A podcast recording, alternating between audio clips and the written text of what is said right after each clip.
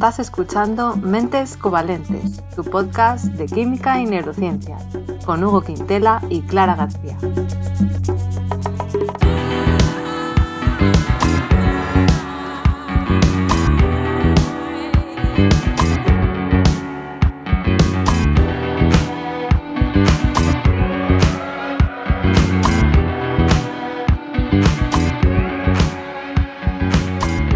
Bienvenidos a otro episodio de Mentes Covalentes, en el que vamos a hablar de la psilocibina y las setas alucinógenas. Hola Hugo, ¿cómo estás? Buenas, impaciente por escuchar lo que tengas que contarnos, Clara. Sí, bueno, yo creo que va a ser esto como un trabalenguas, porque esto de psilocibina, por más que lo leo, a mí no se me queda. A ver, psilocibina, sí. A mí me sale una de cada tres. Sí, a mí menos, pero bueno. contamos?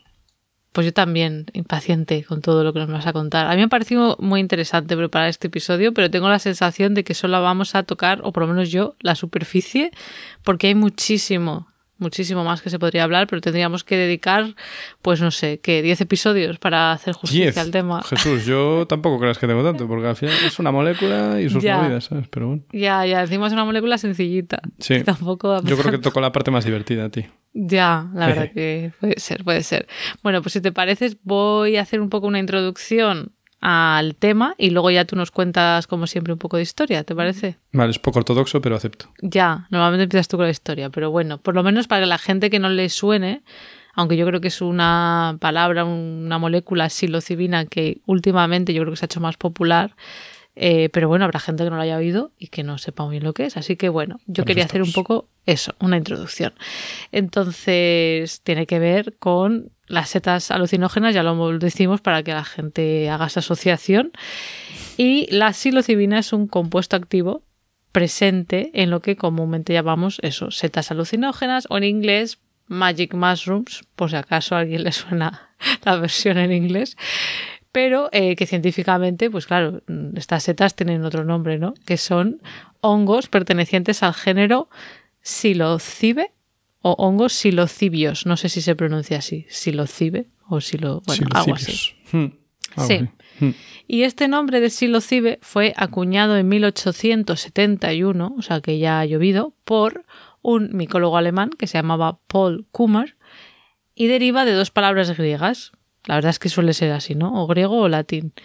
Eh, silos, con P, psilos, que significaría algo así como desnudo o calvo. Y luego cube, que no sé si se pronuncia así, porque también se puede escribir de varias maneras, no sé, eh, que significaría algo así como cabeza. Entonces, eh, podría traducirse como hongos de cabeza, de cabeza lisa, mm, algo así, ¿vale? Entonces tendría que ver Sí, exacto. Con que eh, tienen una delgada piel que se desprende del pilio, que el pilio es pues lo que podemos ¿eh? conocer como el, el, eh, perdón, el sombrero, ¿no? Ah, el sombrero de la seta. Eso. ¿Tú qué habías dicho? Eh, nada, una chorra. ya digo, no sé. Entonces, bueno, como hemos dicho, la psilocibina es un compuesto que puede producir efectos alucinógenos pero no, no, es el único. Nos sonarán también otros compuestos como el LSD, el EDMT, la mescalina. La verdad es que yo me pierdo un poco ya con todos estos. El, LSD sí que lo tengo más ubicado, ¿no? Pero hay muchos nombres. Y bueno. Que ya hablaremos de él también otro día. Muy interesante. Pues se podría, ¿no? Hacer tiene un montón de, movidas interesantes detrás. Sí. Igual ese sí que hacían falta mínimo dos programas. sí, ¿eh? Lo discutiremos luego. Vale. Fuera, de, de cámara.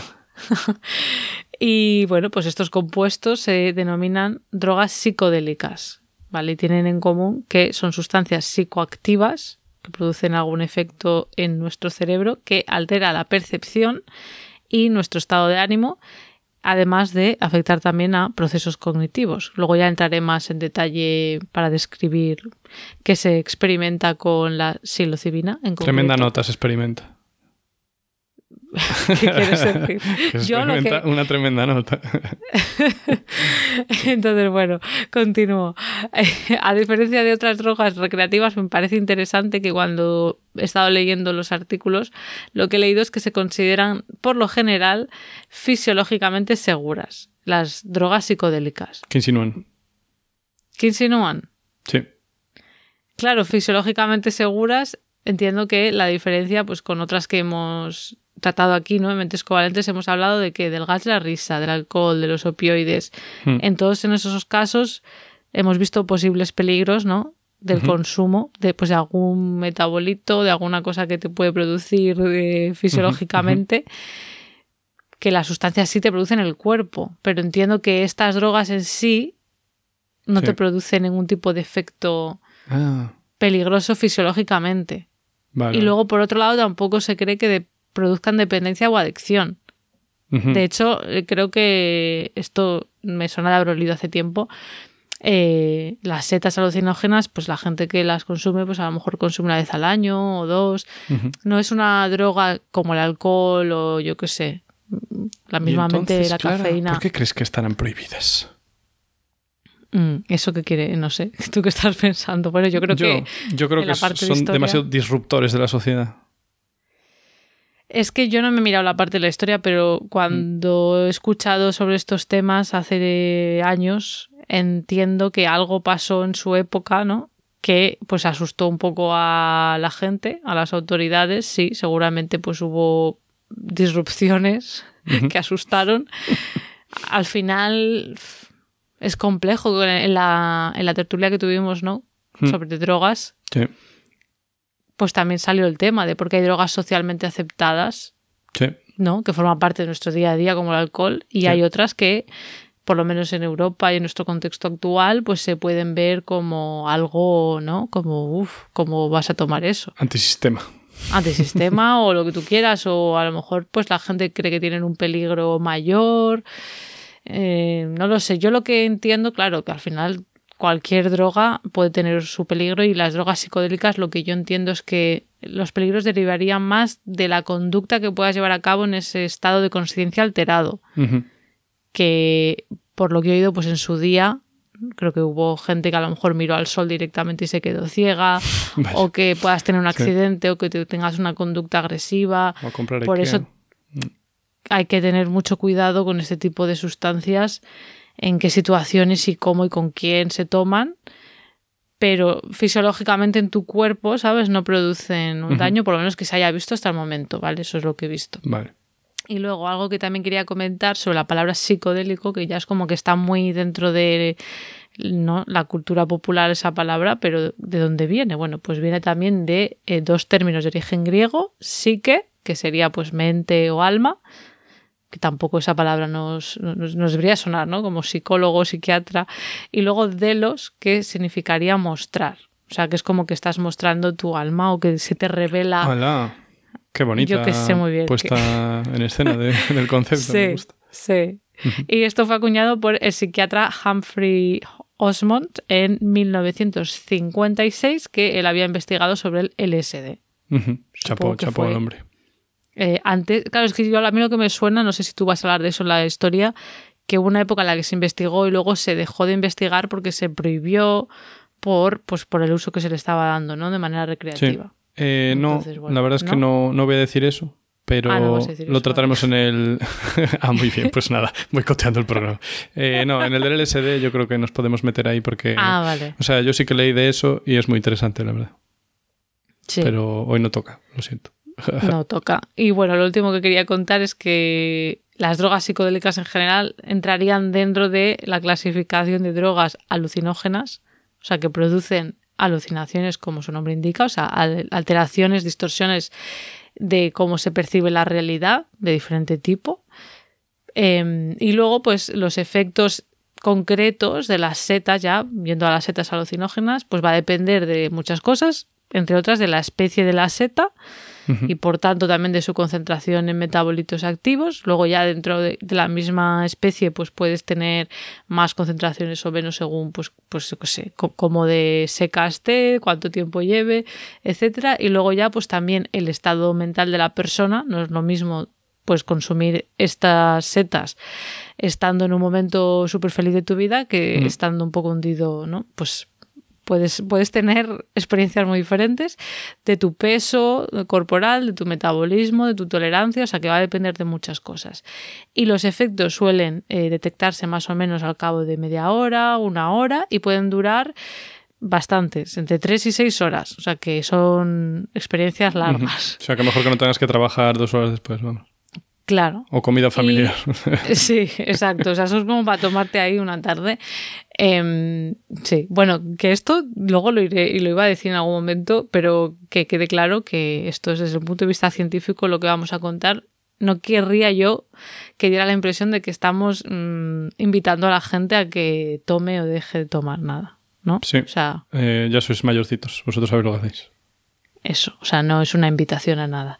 Entonces, eh, otra cosa que quería decir, lo de los efectos, se clasifican en cuatro tipos, ¿vale? Lo que tú experimentas cuando consumes unas setas de estas. Tremenda nota, nota máxima. perceptuales, ¿vale? O sea, tú puedes, pues eso, normalmente son alucinaciones visuales, tengo entendido, ¿no? Que pues puedes ver, eh, yo qué sé, que las caras de las personas se alargan, o luces, o yo qué sé, cosas así, ¿no? Eh, cognitivos, que ahí no sé muy bien, pues supongo que piensas de manera diferente, ¿no? Emocionales, y luego algo que se conoce como disolución del ego. No sé si a ti te suena eso, a mí no ¿Será me sonaba. ¿Lo de verse desde fuera o qué? Pues no exactamente, pero bueno, parecido, la verdad.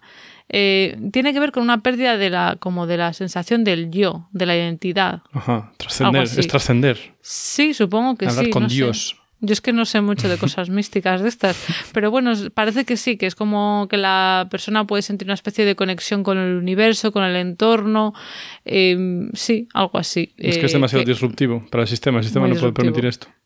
No, no. Hay Esto que- suele ocurrir a, a dosis más altas. También. Y también parece ser que se puede modular con estímulos externos como música, que eso es algo que me ha parecido también interesante, que cuando se estudia, por ejemplo, en un laboratorio, ¿no? Con estudios científicos, la música tiene un papel muy importante. Es como que, que yo no sé quién y cómo diseñó, ¿sabes? qué tipo de música, pero parece ser que el viaje, que es como Sí. se llaman estos, ¿no? No sé, estas experiencias de horas, los trips o viajes, pues empiezan de una manera que llegan a un pico, que ese pico puede producir como un poco sensación de ansiedad y luego va bajando poco a poco, que creo que lo llaman algo así como la bajada en paracaídas o algo así. De. Y ahí, pues según el momento, van poniendo tipos de músicas diferentes. Empiezan como suavecito, música clásica, luego hay como que ponen más tambores y cosas así que te va subiendo. Eh, y parece ser que sí, que según el tipo de... sí. Según el tipo de música puedes tener viajes diferentes. Entonces, bueno, eh, Vale. es todo... Bueno, y con suena- esto nació el rock psicodélico, o sea, con este tipo de drogas, ¿no? Se compusieron Claro. muchas obras maestras. Sí, sí, sí. Ah, También el tema de la creatividad, supongo, y de ver las cosas, no sé, diferente. Y por último, ya para tener un dato así de cuánto se usan, pues la, la encuesta de, global de drogas de 2017 se estimaba que las personas que usan drogas de algún tipo dentro de ese grupo de personas, ¿no? Porque habrá personas que nunca tomen drogas de ningún tipo. Pues dentro de ese grupo, el 21% habría probado las setas alucinógenas. Porcentaje Como respetable. dato. Sí, yo pensé que sería menos, la verdad. 21%. Habría que ver si dentro de personas que usan drogas también se, se incluyen personas que solo beben, claro, personas que beben alcohol, toman drogas, no sé la verdad. Espero que sí que se incluya, claro. 21% me ha parecido bastante. Pero bueno, esto es a nivel mundial. que habrá países que lo suba a la media y otros que bajen mucho la media. Mm. Así que yo creo que con esto eh, nos queda un poco así una idea general de, de qué estamos hablando, ¿no? Qué tipo de efectos. Y yo creo que ya tú, Hugo, nos puedes contar de dónde viene toda esta historia. Pues mira, esto viene, gracias por darme paso, desde los albores de la humanidad. Entonces, claro, Sí. nosotros registros tenemos como de hace 10.000 años, ¿sabes? Pero seguro que viene de antes.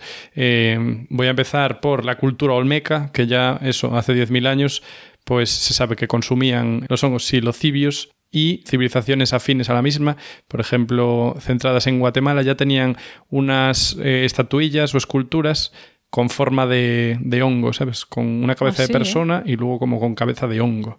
Y entonces esto era muy común y se encontraron muchas por esa zona. Estas figurillas se llaman Izapa, los monumentos de Izapa. Ah. Y se produjeron durante más de 15 siglos seguidos sin parar. O sea, que imagínate lo protagonista que tenía que ser en la historia eh, meterse setillas. Esto tiene sentido porque además hay mucha abundancia de, estas, de estos hongos en esas zonas.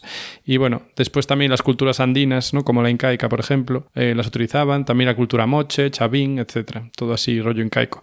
Entonces luego los aztecas, no sé si ya lo traían de serio o se lo chuparon a otras civilizaciones, pero bueno, como era muy de conquistar, pues ya se sabe. También las adoptaron y los llamaron Teonanacatl, y ya con la entrada de los españoles llegó, digamos, a Occidente el conocimiento de que esto pues, se utilizaba allí mucho ¿no? y, se, y se hizo más popular. Pero claro, ¿qué pasó? Que la moral cristiana parece que al principio transigía un poquillo, pero acabó por prohibirlo, ¿no? Leí que, por ejemplo, los rituales del ayuno y luego comer pan y vino, que esto antiguamente puede haber ayudado a que se alcanzara un estado un poquito alterado y que permitiese más estar en comunión con Dios, ¿no? Entonces, esto se puede conseguir mucho más rápido cuando te tomas setas alucinógenas que si requieres eh, ayuno y luego meterte un poco de alcohol. Pero bueno, luego yendo a otro sitio geográficamente, pues en Argelia, entre el 7000 y el 5000 antes de Cristo, eh, que ya llovió también, pues se encontraron también figuras antropomórficas, ¿vale? Pintadas, pues eh, lo que serían templos, en los que se ven como chamanes cubiertos de hongos, o sea, con el cuerpo, que le salen como hongos del cuerpo, y otras figuras que sugieren que ya se tomaban de aquella setas psicoactivas. Y después también, como digo, el cristianismo al principio era más tolerante porque hay em, pinturas en iglesias, por ejemplo, de Francia, que son del siglo X al siglo XIII, en los que los árboles, a lo mejor de la manzana o los llamados árboles de la sabiduría, pues tenían más que forma de árboles, pues tenían una clarísima forma de hongos. Entonces, eso digo, que a lo mejor la mística incluía pues este tipo de experiencias, ¿no? Porque todavía estaba mezclado con el paganismo. Hasta que ya pusieron todo en orden, arreglaron la casa y dijeron, no, no, no, esto no, esto no va conmigo. Y nada, luego a la cultura occidental ya pasaron a hacerse bueno, más presentes, digamos, en el siglo XX ya, cuando una serie de excursiones a México por parte de periodistas estadounidenses, pues allí describieron todo cómo era el rito ¿no? y el consumo de estas drogas en los rituales chamánicos. Y después pasó que el químico suizo Albert Hoffman, muy famoso también por el descubridor de los efectos del LSD, eh, pues recibió unas muestras de un colega francés y él mismo las probó, las disfrutó y luego dijo, a ver, ¿qué, es lo que hay aquí? ¿Qué es lo que me está subiendo? Y entonces se dedicó a investigar un poquillo, ¿no? ¿Qué era lo que había? Ya te lo contaré luego, porque ahora te paso el micro. Después de la publicidad. Sí. Vale. Empieza todo en América y luego... Pues, luego, bueno, empezó en muchos sitios en paralelo, ¿vale? Porque en, esto, en América había mucha cantidad. En Europa también hay y también hay registros pues antiguos, pero yo creo que se lleva la palma Latinoamérica en cuanto a, bueno, a día de hoy Latinoamérica en cuanto al uso extendido y a la presencia de esos rituales chamánicos, que también había en Europa, pero no parece que fuesen tan eso, ubicuos. Vale, sí, porque estas setas parece ser que están en muchos sitios. Sí, y que se extendieran tanto en el tiempo, porque eso, ya te digo que 15 siglos haciendo las estatuas, lo cual quiere decir que era importante para la cultura, ¿sabes? Pues no es cosa. Sí, es muchísimo. Bueno, pues muy interesante ese contexto histórico. Yo cuando sabía que ibas a hablar de historia no sabía si era de historia reciente o historia lejana. Historia Tú has ido a los orígenes. Sí. Vale, pues estupendo. Pues yo quería hablar un poco de cómo actúa la psilocibina, ¿vale? En nuestro cerebro, porque ya vemos que produce un montón de efectos. Y eh, lo primero es que como molécula, tú ya has dicho que es una molécula sencilla y supongo que luego nos contarás más, pues deriva del triptófano, si no me equivoco. Sí, señora. Vale que de hecho el triptófano lo hemos mencionado hace relativamente poco, ¿no? En el episodio de la melatonina. Sí. Que nos contaste tú que la melatonina pues, se produce a partir del triptófano, pasando después por eh, serotonina, ¿no? Son como varios pasos. Entonces, eso también nos da una idea, ¿no? Sabemos que el triptófano y la serotonina se parecen. Sí, señora. Son y que estas. Casi hermanos. Exacto. Y la psilocibina se parece también a la serotonina porque viene, se produce a partir del triptófano. Y yo creo que quizás habrá que dedicarle un episodio aparte a triptófano, ¿no? Porque parece que. Yo anda, he leído... anda metido en muchas, el triptófano es un, un, cabeza loca. He leído que se considera una molécula intrigante. Ah, sí. Qué adjetivo tan eh, tendencioso. Sí, no sé. Bueno, he, visto que, por ya dejar ahí a los oyentes con ganas de más, que de los 20 aminoácidos que forman las proteínas, el triptófano es el único con una estructura bicíclica. Ah, mira, yo dije indólica, pero no dije bicíclica, podía haberlo dicho. Bueno, pues dos, un hexágono y un pentágono, ¿no es? Algo así, sí, sí, adosaditos. Fusionados. Y es el que más número de carbonos tiene de los aminoácidos. Muy pesado. muy pesado. Y su biosíntesis requiere 13 pasos y 12 enzimas. O sea, imagínate. O sea, Complicado. Eso es la verdad muchísimo, que ¿no? sí, por eso habíamos dicho que tenía el coste energético más alto de todos los aminoácidos. Y por eso hay tan Exacto. poco probablemente, claro. O sea, forme solo Claro. entre el 1 y el 2% de los aminoácidos de las proteínas. Muy caro, muy caro. Muy caro. Y tú también dijiste algo, ¿no? De que había- era abundante en plantas. Sí, más O sea, abundante en plantas. Porque animales, los mamíferos, por ejemplo, no lo producen, se lo tienen que comer. Exacto. Bueno, pues ya que tenemos eh, la idea del triptófano, volvemos a la psilocibina. Y eh, una cosa que quería yo aclarar es que la psilocibina, en su forma natural, no puede cruzar nuestra famosa barrera hematoencefálica, que recordemos el cerebro pues está protegido, digamos, de- del resto del cuerpo de cosas que puedan entrar. No es una barrera modo muralla, sino que más bien pues mm, son los capilares que que la riegan, ¿no? Que riegan ese cerebro, pues tienen una especie de cubierta especial que hace que sea más difícil que pasen las moléculas por ahí. Entonces, ¿cómo puede ser que haga estos efectos en nuestra percepción? Que la percepción pues, tiene que ver con el cerebro, nuestra cognición también hemos dicho que hay efectos, emociones, si no cruza esta barrera. No podría llegar al cerebro, ¿no? Te preguntarás, Hugo. Sí, sí, vaya, vaya. Me, me huelo Vaya, a que vaya. me, me- Sí. Vale, Sí. pues lo que pasa es que eh, una vez ingerimos esta molécula, si es que la ingieres, que estoy aquí hablando como si todo el mundo estuviera todo el día juntos de la consumiendo. mano. Bueno, si consumes esto, esta seta eh, o la, opción sintética, que en los estudios científicos donde se estudia los efectos de la psilocibina suele ser la forma sintética en vez de las setas, porque así puedes controlar mucho mejor la dosis, ¿no? Pero bueno, si consumes psilocibina, eh, nuestro cuerpo al ingerirla la defosforila, le quita un grupo fosfato formando una molécula denominada silocina, o sea, muy parecido, pero en vez de acabar en cibina es cina, silocina, la cual es más lipofílica, o sea, que le gustan más las grasas, ¿no? Y más activa y puede llegar al cerebro. Vale.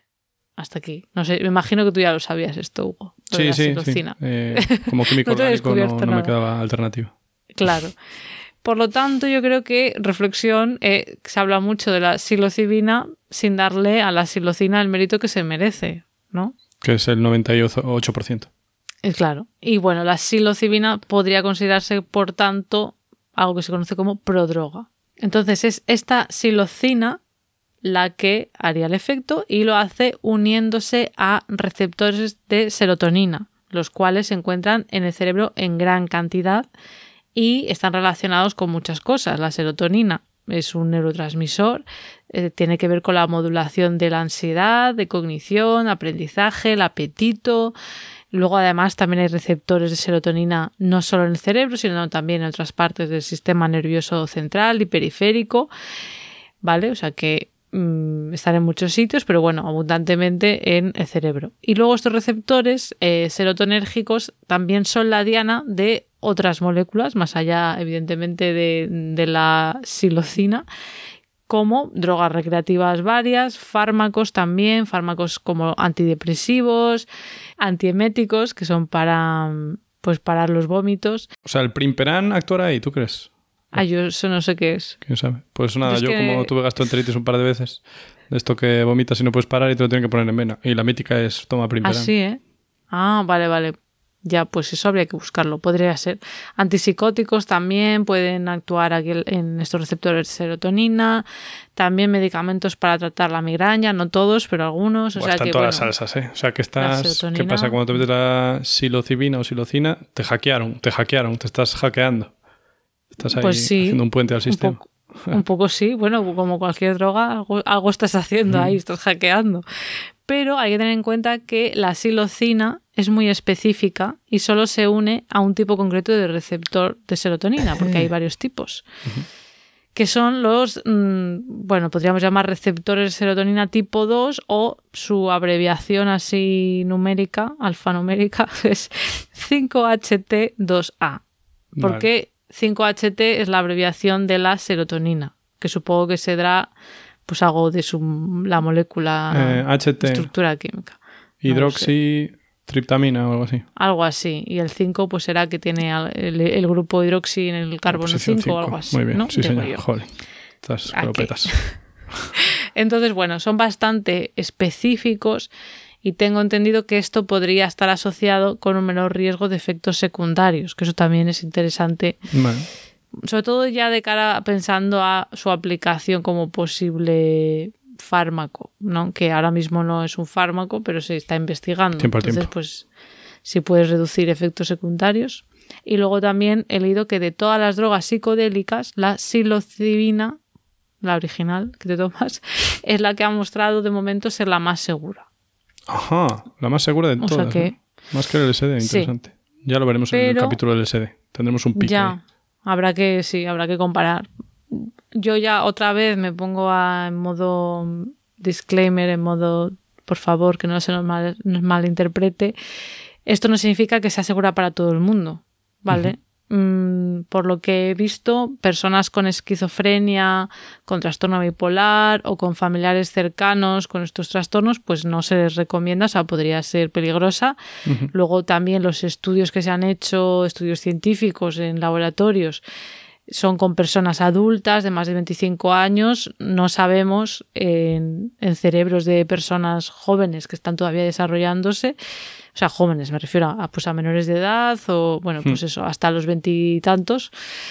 No sabemos qué efectos podría tener y por lo tanto, bueno, pues eso, cautela, ¿no? Que sea más segura que otras no quiere decir que todo sea seguro y como hemos dicho también depende mucho eh, de cómo se tome, en qué contexto, que luego también volveré a eso. Pero bueno, por hacer ese inciso. Y luego, eh, pues lo conocemos sobre todo, yo creo, de lo que tú dices, de se llevan tantísimos años a lo largo de la historia usándose para fines recreativos, espirituales, religiosos, ¿no? De estas setas. Pero últimamente el florecimiento de la literatura científica tiene que ver con su posible valor medicinal. ¿vale? Entonces hay muchísimas líneas de investigación, ha habido un boom, yo creo, en los últimos no sé cuántos años, pero al menos 10 años o más. Mm. ¿Qué pasa? Es que tenemos una, bueno, una molécula en una serie, una familia de moléculas que como fueron terminantemente prohibidas, pues no se pudo tocar nada, entonces no, no hay ciencia hecha y ahora es cuando la gente está diciendo, oye, a lo mejor... A lo mejor aquí hay algo. Ya lo veremos en el capítulo del LSD, también nos meteremos por ahí. Vale. En el doble capítulo del LSD. Es más, en el ciclo del LSD. Vamos, De hecho, vamos a hacer un podcast nuevo que se, se, llamará LSD solo. Eh, yo empecé a oír hablar de su posible valor medicinal o como, pues, sobre todo para tratar depresión, porque cuando estaba haciendo el doctorado hice una estancia en, en Londres, en Imperial College London, y en ese laboratorio pues había un grupo que estaba investigando esto y, y un día pues un, pues uno de los investigadores. dijeron, ¿quieres probar esto? sí que me dijo, ¿quieres participar en un estudio de esto? Y yo dije, yo, pues, en plan, ¿pero qué dices, sabes? Y entonces ¿Qué dices? Que soy católica. Exacto, no, no soy. Eh, pero así de entrada me sonaba como algo peligroso, ¿sabes? Pero luego pues eh, estuve leyendo en esa época, que esto ya fue hace ya unos cuantos años, y me interesé por el tema. Y así que mira qué bien volverlo a tocar. Entonces, bueno, hay muchas líneas de investigación. Y yo quería simplemente nombrar algunas para que os hagáis una idea. Se está investigando su posible uso. No quiere decir que todo lo que se está investigando vaya a ser la solución para todo, pero bueno, para tratar la dependencia al alcohol, esto es nuevo para mí, no lo sabía. Adicciones varias como la cocaína, el tabaco, los opioides. Y luego ya cosas que me sonaban más como pues tratar eh, trastornos de ansiedad de distinto tipo. Depresión es lo que más me sonaba que yo creo que es, que es de lo que más hay, ¿no? Investigación me da la sensación. Y luego también dolores de cabeza, dolor crónico y más cosas, ¿vale? Hay, bastante más. Buah, la píldora maravillosa. interesante, pero sigue siendo una droga ilegal en muchos países. O sea que. Bueno, Ojo al piojo. Algo tendrá el salto cuando lo visten. ¿Era así? Bueno, no sé. Mm, Algo tiene no el. No sé qué cuando lo bendicen. El anís. El vino, el ah, vino. Algo tendrá el vino cuando lo bendicen. Ah, eso dicen, de, puede ser. Y luego de tema de seguridad, eh, por lo que he visto también en estos estudios, eh, hablan, bueno, del set y el setting, que parece ser que lo del set tiene que ver con el mindset, o sea, cómo esté la persona de estado mental, es importante, y el setting en sí, o sea, en qué entorno. Son entornos muy controlados, cuando se investiga esto, eh, siempre hay, creo que uno o dos, creo que suelen ser dos investigadores y por supuesto si se usa en modo recreativo también se considera que siempre hay una persona que no esté consumiendo, que esté como ahí para cuidar a los demás, porque como están todos con un estado de conciencia Es un planazo, ¿eh? Todo el mundo ahí teniendo una experiencia Ya. de su vida y todo ahí en plan, a ver, chicos, no os acerquéis a la carretera. Bueno, de hecho eso se, se recomienda hacerlo pues en un sitio interior, ¿sabes? O sea, controlar que no puedan pasar cosas peligrosas, porque eso... Entonces, bueno, pues en, en el entorno así de investigación, pues también parece ser que, aparte de todo esto, hay una recomendación de que se haga con los ojos cerrados para mayor beneficio, porque parece ser que si tienes puedes tener alucinaciones, ¿no? Que también las ves, tanto si tienes los ojos abiertos como cerrados, pero si los tienes abiertos, como que vas a estar más pendiente de todo lo exterior, Ajá. y si los tienes cerrados, puede ser una experiencia más pues transformadora.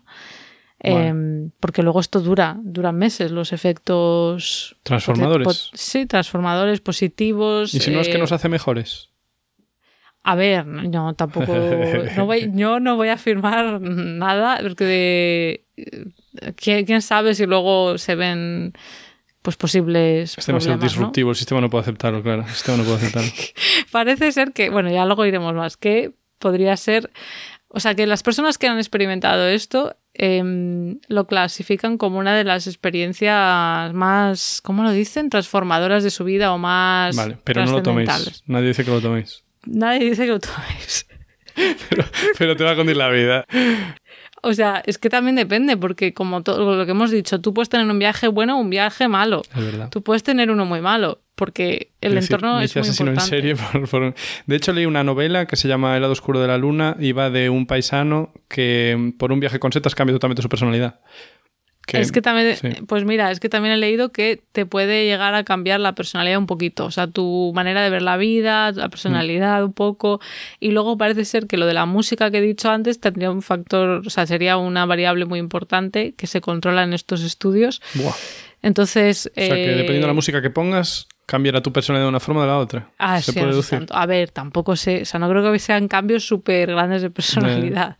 Pero bueno, lo interesante es que dura tanto los efectos. O sea, se- creo que suelen hacer en las investigaciones o una, ¿sabe? una vez o dos. Y se controla también el tiempo entre esas dos veces. O sea, está todo muy controlado. Pero que pueden durar meses y meses los efectos antidepresivos Ajá. potencialmente, presuntamente. Bueno, esta es una, una primera parte, luego seguiré contando más cosas sobre cómo afecta al cerebro, pero yo creo que nos cuentes más como químico. Vale. Creo que nos tienes Vale, mucho volvamos al laboratorio de Albert Hoffman, ¿no? que estaba ahí en Sandoz trabajando en Suiza y le llega ahí una muestrilla de, de hongos silocibios ¿no? y dice, uff, tremenda nota voy a pillar. Entonces nada, toma la nota y luego dice, ¿qué es? ¿Qué es? Hay luces de color. ¿Qué es? Parece de algodón. Y entonces decide eh, aislar la molécula, ¿vale? Entonces pasa eh, un poco parecido a lo que comentamos con la melatonina, ¿no? Lo mítico. Pues oye, que cojo esto, que si lo trituro, lo, bueno, lo congelo, lo trituro, lo deseco, eh, le saco disolvente, hago una columna cromatográfica y ¡pam! Ya consigo aislarlo, ¿vale?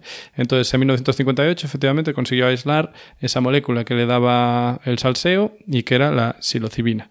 Vale, y como dijo Clara, como dijiste tú Clara, porque normalmente hablo contigo en, en segunda persona, eh, Bueno, yo si quieres hablar Ah. con los oyentes y dejarme Sí, sí. a mí. La verdad es que no lo suelo hacer, ¿eh? pero chicos, bueno, como os iba diciendo, eh, la cuestión que es una prodroga, ¿vale? Entonces la, la molécula en sí pues tiene un grupo fosfato que luego, ¿qué pasa? Te lo metes en la barriga y como está ácido, pues normalmente el fosfato se hidroliza y pasa a tener alcohol, que eso es lo que te llega ahí al, al, al jeto, al cerebelo, al cerebro, no al cerebro, al cerebro. Al cerebro. Y por eso, perdón, ¿eh? ya que has dicho eso, Mm.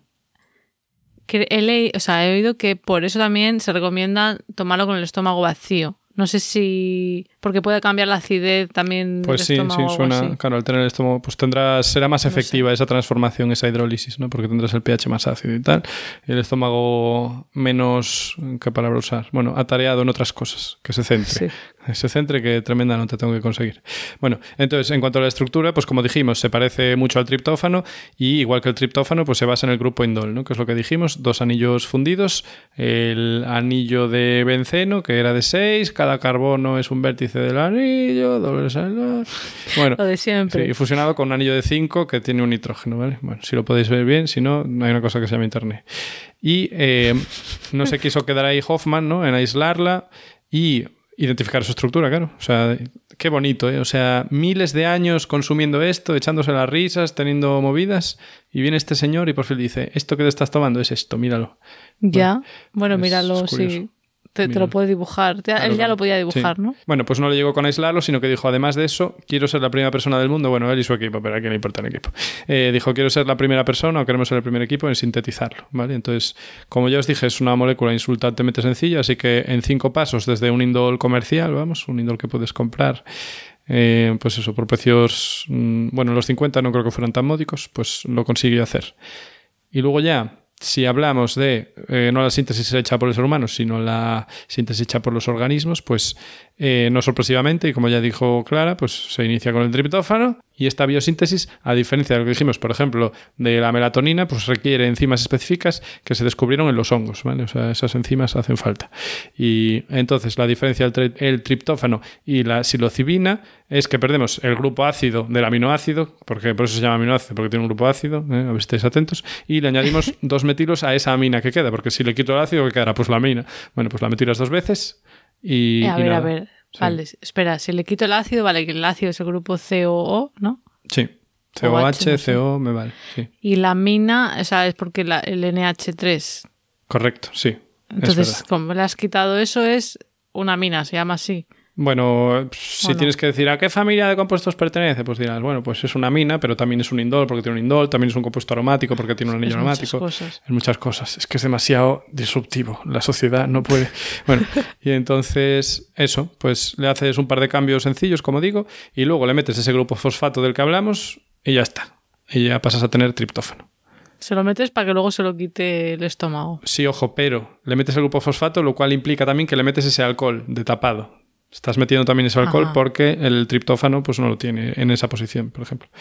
Eh, ah, vale. Y nada, así es como hacen los seres humanos eh, la psilocibina. ¿Los seres humanos? Sí, es que no acabé. Así es como hacen los seres humanos la psilocibina y también como lo hace la naturaleza, porque dije las dos cosas. Ah, es que, vale, claro, vale. Si interrumpes. no, hablo. sí, hablo el interruptor. Hugo el interruptor. El interruptor disruptor. Sí, perdón. Eh, vale, o sea, los seres humanos en el laboratorio y eh, las plantas, has dicho, los hongos. sí, como lo hacen con sus encimillas y tal. Y, y nada, eh, yo, como yo sé que tú tienes más tochos ahí de neurocosas. Mucho, pues mucho te, tocho. tengo que pasar otra vez el micrófono. Qué, qué remedio, ¿no? con lo que me gusta. Vale, pues yo voy a hablar un poco de eh, efectos en el cerebro. Voy a empezar con los estudios de neuroimagen. Eh, bueno, hay, muchísimas cosas, tanto de neuroimagen como de estudios moleculares, entonces estos van a ser pinceladitas, ya te digo, que a lo mejor hay estudios... Sí, esto hay muchas cosas, pero bueno, eh, vamos así en general, se ha visto en estudios que el consumo de psilocibina resulta en cambios en conectividad funcional entre ah. diferentes regiones del cerebro. Que, por si alguien no sabe lo que es esto, pues básicamente es, si tú miras el cerebro con las técnicas de resonancia magnética, que es el escáner, que también se puede usar para otras cosas. Bueno, pues tú puedes hacer un escáner que se denomina estructural, una resonancia estructural, que simplemente es como una foto, entre comillas, de cerebro, ¿no? O puedes hacer una resonancia funcional, que es para mirar cómo funciona el cerebro. O sea, qué regiones se activan más que otras de manera indirecta. Eso se puede medir mirando, bueno, tiene que ver con el flujo de sangre en diferentes regiones, ¿vale? Entonces, eh, conectividad funcional pues tiene que ver con eso, si dos regiones se activan y desactivan a la vez, digamos, pues están más conectadas funcionalmente, ¿vale? Así que se ha visto que hay cambios de conectividad. En general se desintegran redes asociativas, o sea que se vuelven más cada una a su bola, redes funcionales, o sea, al final regiones del cerebro que tienen que ver con pues integrar esa información. Y luego se integran redes funcionales sensoriales, que de hecho esto es algo que pasa con la experiencia de esta psicodélica, tiene que ver también con la sinestesia, que las personas a lo mejor están escuchando esa música ¿no? de la que hablábamos antes, y es en un entorno de investigación que se les pone música sí o sí, em, y pueden como sentir que pues según respiren, esa música está cambiando de volumen o de velocidad, o sea, son que esto no está pasando, claro, son experiencias en las que los diferentes sentidos como que se integran, ¿vale? interesante. Puede tener que ver con, con esa, esos cambios de conectividad. Sí, la verdad es que es muy interesante y muy difícil a la vez de entender, pero bueno, hacemos aquí un intento. Y en general se ha visto que se aumenta la activación de la corteza cerebral. O sea, corteza es lo de fuera, ¿no? De nuestro cerebro, que es lo que al final está implicado en, pues, en nuestros pensamientos y en inhibición de conductas, en un montón de cosas. Oh, inhibición de conductas lo dices como segunda cosa. ¿eh? Está ahí todo el rato la corteza parándonos en plan de, de... hacer cosas que no deberíamos. A ver, depende de qué parte. La corteza prefrontal sí que tiene que ver más con esa inhibición. Pero, pero esto es mucho más complicado que lo que estoy contando, la verdad. Se ha visto mejor, pasamos. es que también he estado escuchando en un podcast que hablaban de esto, eh, con que también hay como que se rompe un poco la jerarquía que suele haber en el cerebro, de qué regiones mandan la información a otras y que el tálamo recibe más información sensorial. Bueno, es, es mucho o sea, que te hackeas, te hackeas. Pues bastante. Y eh, parece que lo de la activación de la corteza cerebral eh, tiene que ver con lo del fenómeno que decíamos antes de la disolución del ego. Mm, no sé si esto de, pues bueno, sentir más lo que te rodea es que no me lo imagino exactamente cómo, cómo correlaciona una cosa con otra, pero bueno. Luego el patrón metabólico, o sea, qué regiones están utilizando más energía, que se observa durante estas administraciones de psilocibina. ¿es? Uf, ya te está haciendo efecto la dosis, ¿eh? Sí, ya voy a decirlo mal, lo tengo apuntado mal. Em, es un patrón que se conoce como hiperfrontal y es similar al patrón que se puede observar durante un episodio psicótico, por ejemplo, en personas con esquizofrenia. O sea que quizás por eso, pues tiene que ver con las alucinaciones. Aunque tampoco lo entiendo, porque como he dicho antes, la corteza prefrontal al menos em, tiene que ver con inhibición, planificación, entonces tampoco entiendo muy bien como una activación mayor. A lo mejor no es justo en la corteza prefrontal, porque la parte frontal en general es más grande que la prefrontal, entonces no lo sé si es por eso. Pero bueno, hay patrones que se han descrito que están asociados con eso, episodios psicóticos y también se cree que las posibles propiedades antidepresivas tendrían, tendrían que ver con modulación de regiones prefrontales y límbicas como la amígdala, que límbicas ya hemos dicho alguna vez, pues que es una palabra que se usa para referirse a algunas estructuras eh, mayormente, mayor, en mayor medida subcorticales que tienen que ver con procesamiento de emociones y la amígdala es una de ellas. La amígdala pues tiene que ver con, con la ansiedad, con el miedo y con más cosas, pero bueno. Y otros cambios que se han visto también después del consumo de psilocibina es un aumento de la conectividad funcional dentro de la red que se conoce como red neuronal por defecto. No sé si te suena, pues pero básicamente es, pues, es bastante conocida en el mundo neurociencia, ¿vale? No fuera, imagino que no. En inglés es Default Mode Network o DMN. Y en castellano, pues algo así como eso, red neuronal por defecto, que básicamente tú cuando estás pues tumbado en tu cama o en un escáner sin pensar en nada concreto, en realidad siempre estás pensando en algo, ¿no? Estás pensando pues en lo que has desayunado, en lo que vas a hacer después. Contabilidad, en los hijos. Sí. Claro, depende de tu vida, pues unas cosas u otras. Em, y entonces ese patrón, esas regiones que se activan, que son unas regiones concretas que, bueno, lo podéis buscar. Como dice em, Hugo, existe una cosa que se llama Internet, os podéis buscar eso en Internet, Default Mode Network o red neural por defecto. Y justamente esta red em, se ve que está alterada en trastornos de ansiedad y depresión. Entonces, podría ser que, como se ve que con estas eh, experiencias con setas alucinógenas o con psilocibina cambia Em, la conectividad pues tenga que ver con esos efectos. También es difícil saber si seguro que es por eso. Pero bueno, me parece interesante. Además que duran, o sea, no es un cambio que pasa solo mientras lo estás consumiendo, sino que dura después también. O sea, pero dura meses como lo que dijimos o... O sea, del cambio de la personalidad y todo. No estoy segura. Eh, los estudios de neuroimagen que han visto cambios, ahora no sé cuántos meses. Yo creo que sí que que es tiempo después que se ven los cambios, pero habría que ver, cada estudio será diferente. Y esta es la parte de eh, neuroimagen. Yo luego ahora quería contar la parte de molecular. O sea que, eh, bueno, es un, es un episodio Coge una silla, chicos. Pero esto es súper interesante. ¿eh? A mí Sí, me ha parecido lo que voy a contar. Vale, entonces vamos por partes. Hemos dicho antes, la psilocina se une a los receptores de serotonina, en concreto a los del tipo 2A, ¿no? En humanos. Entonces actúa como agonista parcial, que agonista pues es diferente antagonista sería que hace que no se actúe, no se pueda unir la sustancia original y, bloquea el efecto, en cambio agonista es que se parece lo suficiente como para producir un efecto, así a grandes rasgos. Entonces, los estudios parecen indicar que los efectos de la psilocibina cuando se consume en adultos podrían deberse a la desensibilización de estos receptores 5HT2A.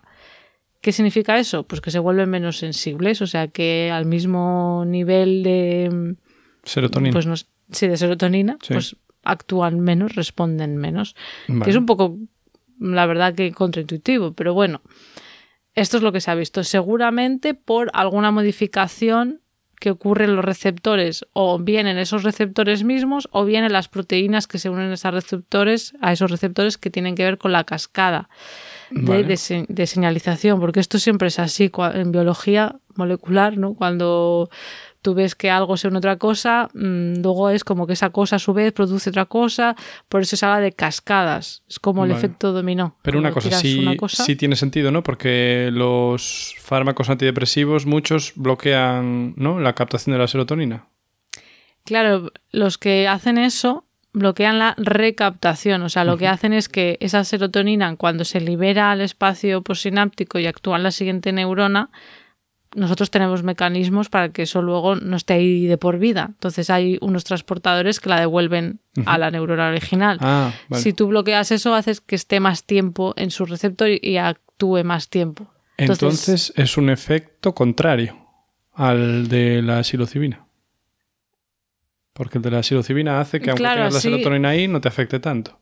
Y el otro hace que la serotonina esté ahí más tiempo. Ah, curioso. Qué complicado es todo esto. Sí, por eso, que no lo termino de entender. O sea, hay, hay- hay que reconocer los límites. Yo me ha parecido muy interesante, Mira, pero, cerramos aquí y pero no, lo ter- no termino de entender. Pero bueno, parece que tiene que ver con la... Por eso decía que me parece contraintuitivo, pero que Vale, sí, quizás hay algo ahí que no... que desconozco y por eso no lo estoy entendiendo del todo. Pero más, más información. Esta desensibilización de los receptores de serotonina, ya sabemos, tipo 2A, a la vez podría aumentar la transmisión de un tipo de receptores de glutamato, que es otro neurotransmisor que hemos Ajá. mencionado varias veces. Está riquísimo. Eso es aparte. ya sabemos que tenemos un, sí tenemos un episodio de glutamato, pero ese es otro tipo. Aquí hablamos del neurotransmisor. Entonces, hay una relación inhibitoria recíproca entre estos receptores, entre el glutamato y el de la serotonina, ¿vale? Aquí estamos hablando de los receptores, por si alguien ya muy interesado quiere saber cuál, de los receptores M-GLU-R23. La M viene de metautópico, porque luego hay diferentes tipos. Claro que sí. vale. Bueno, lo digo porque hay que ser preciso. Además, se cree que la activación de los receptores estos de serotonina de tipo 2A también produce un aumento en la dopamina en el núcleo estriado, que alguna vez habré hablado de núcleo estriado, tiene que ver con, bueno, con varias cosas, pero también con las vías de recompensa, ¿vale? Vale. Entonces se hipotetiza que esto podría tener que ver con eh, cómo la psilocibina podría ayudar a personas con depresión y con ideación suicida. O sea que tampoco se sabe exactamente qué, pero vemos que hay varias cosas relacionadas. Y luego ya, además de unirse a sus receptores de estos de serotonina 5HT2A, esta molécula también puede activar otros receptores, que son los del BDNF. Que yo creo que el BDNF Sí. lo he mencionado alguna vez, Hugo. Uy, pues no me acuerdo. Vale, yo creo que dije en su día, es normal que no te acuerdes, que es como el abono para nuestras neuronas. Mm. El BDNF es una molécula bastante conocidilla también en el mundo neurociencia y sus siglas vienen de Brain Derived Neurotrophic Factor. Entonces, neurotrophic, pues trophic tiene que ver con comida, es como, pues Sí. eso, abono, que hace que las neuronas Caca. estén más contentas. Sí, caca, pero de la buena. Em, entonces, es como que em, tiene que ver también con facilitar la plasticidad neuronal. O sea, que esas neuronas también puedan produ- producir nuevas conexiones, etcétera. Vale, vale. Es como que las revit- revitaliza. Claro. Sí, Las algo así. abona, las- sí. Sí, un poco así. Las pone ahí. Entonces, sí. Este receptor, voy a decir también el nombre, ya sé que estoy diciendo muchos nombres, pero este receptor del BDNF no se llama receptor BDNF, parece ser que eso sería demasiado sencillo, se llama TRKB, que en inglés parece que lo, lo llaman como track B, porque es tan Pues difícil pronunciar. Sí. Track B. Vale. Entonces, bueno, las siglas tienen su sentido, de nuevo. Tyrosine Receptor Kinase B. Entonces, bueno. Ah, una quinasa. Ajá, Ah, fosforila. Vale. Ajá, claro, es que si sabes ya esas cosillas, Bueno, por bueno, eso ahora, me gusta, Ahora me encaja todo. te encaja todo. Entonces, bueno, algunos es... no me hagas reír. Estudios recientes sugieren que las moléculas con propiedades antidepresivas, en general, ya no hablo solo de esta, de la de hoy, incluyendo las convencionales que se suelen usar, como la fluoxetina o la imipranina, también la ketamina, que no es una convencional, sino que es más de actuación rápida. Todas estas moléculas se cree que se unen a estos receptores TRAC-B y aumentan el BDNF, potenciando la plasticidad cerebral. Vale, a mí esto vale. me ha parecido muy interesante porque alguna vez había oído hablar, sabes que hay bastante bueno, controversia de si los antidepresivos son útiles o no, hasta qué punto son eficaces, también depende de la persona. Y alguna vez había oído hablar de que se consideran útiles para utilizar a la vez que mm, terapia, porque Hmm. es como que te ayudan pues a realizar cambios en tu vida o a estar también Vale, más porque aumenta la plasticidad, tiene sentido. Vale. Entonces a mí todo me ha cuadrado bastante y son cosas que yo no sabía y creo que tampoco se sabían. O sea, esto es reciente. bastante reciente. O sea Ahora- que pasamos un poco de la confusión a, a que empiecen a encajar las piezas del puzzle. Sí, estamos pero ya ves que es un, es un puzzle con muchas piezas y muy Sí. complicado, la verdad. Sí, puzzle. En fin, entonces, la silocina sí. También, ¿vale? Aparte de estos antidepresivos, también se une a estos receptores TRKB o TRKB, pero aquí, atención, con una afinidad unas mil veces mayor que otros antidepresivos. Ah, bueno, pero ojo, ¿eh? Ojo. Porque es la mítica, ay, soy yo con más afinidad, pero el cambio que induce es más potente o no, porque eso yo recuerdo Ah, como doctorando, también a veces poníamos la ilusión en que se unía con más afinidad, pero si tú si Ah. luego no cambias la forma de la proteína ni nada, no tienes por qué inducir cambio. Ah, no, vale. O sea, que no siempre que sea más Vuestro en un afín. pozo. Bueno, me gusta, me gusta que hagas ahí Sí, sí. matiz, porque a lo Mm. mejor... Pero, o sea, yo por lo que he visto parece ser que la comunidad científica está bastante entusiasmada como, o, o sorprendida con los efectos antidepresivos. Luego veremos en qué queda todo esto, ¿vale? Vale, bueno, de todas luego- maneras, perdona, como dices, la verdad Sí. es que tiene unos efectos muy potentes, así que probablemente lo de la afinidad eh, parece que que, también viene acompañado con que es potente. Mm. más potente. Pero claro, ya te digo que se une. Creo que los, los efectos así alucinógenos, por lo que he dicho antes, tienen que ver más con la serotonina, los receptores de serotonina. Aparte de estos receptores de serotonina, se une a estos TRAC-B del BDNF. Vale, Entonces, a lo mejor, las neuronas espabiladas, digamos. Claro, a lo mejor una cosa es unos efectos, ¿sabes? Y Sí. luego lo otro. En ratones se ha visto que el efecto de estas drogas psicodélicas eh, en plasticidad y en efectos antidepresivos dependía de estos de la unión a estos receptores Ujú. TRAC-B y la producción de BDNF. O sea, eso sí que se ha visto en ratones, ya no es solo una hipótesis. Y eran independientes de la activación de los receptores de serotonina. ¿Vale? Y se ha propuesto, que es lo que también me parece interesante, que una molécula que consiguiera unirse a estos receptores TRAC-B, pero sin activar los receptores de serotonina, podría mantener su potencial antidepresivo sin tener efectos alucinógenos. Porque a lo Vale. mejor tú, O sea si no quieres tratar a la gente, Sí, sí. pero tendrías que conseguir esa molécula que Sí. consiguiera Déjalo en nuestras manos, no- los químicos Claro. orgánicos nos encargamos. Exacto. Por favor, cerrad al salir. Vale. Exacto. Y esto decía que es de actividad, o sea, que es de actualidad científica porque todo esto lo he leído, en un- o sea, todo esto no, esto último de los TRAC-B, lo he leído en un artículo publicado en junio de 2023 en Nature. Dios, el filo O sea de- del estado de, de la ciencia. Bueno, hay que decir que estamos grabando un poco antes de que esto se publique, pero Un poco sí, reciente, reciente. Mm. Y eh, bueno, es titulado Las drogas, traducido al castellano por mí, las drogas psicodélicas promueven plasticidad uniéndose directamente al receptor de BDNF TRAC-B. Así que los oyentes de mentes covalentes pueden estar tranquilos de que están al corriente de las últimas novedades y van un poco más allá de saber De, lo que de los oyentes de otros podcasts. Bueno, depende de cuál.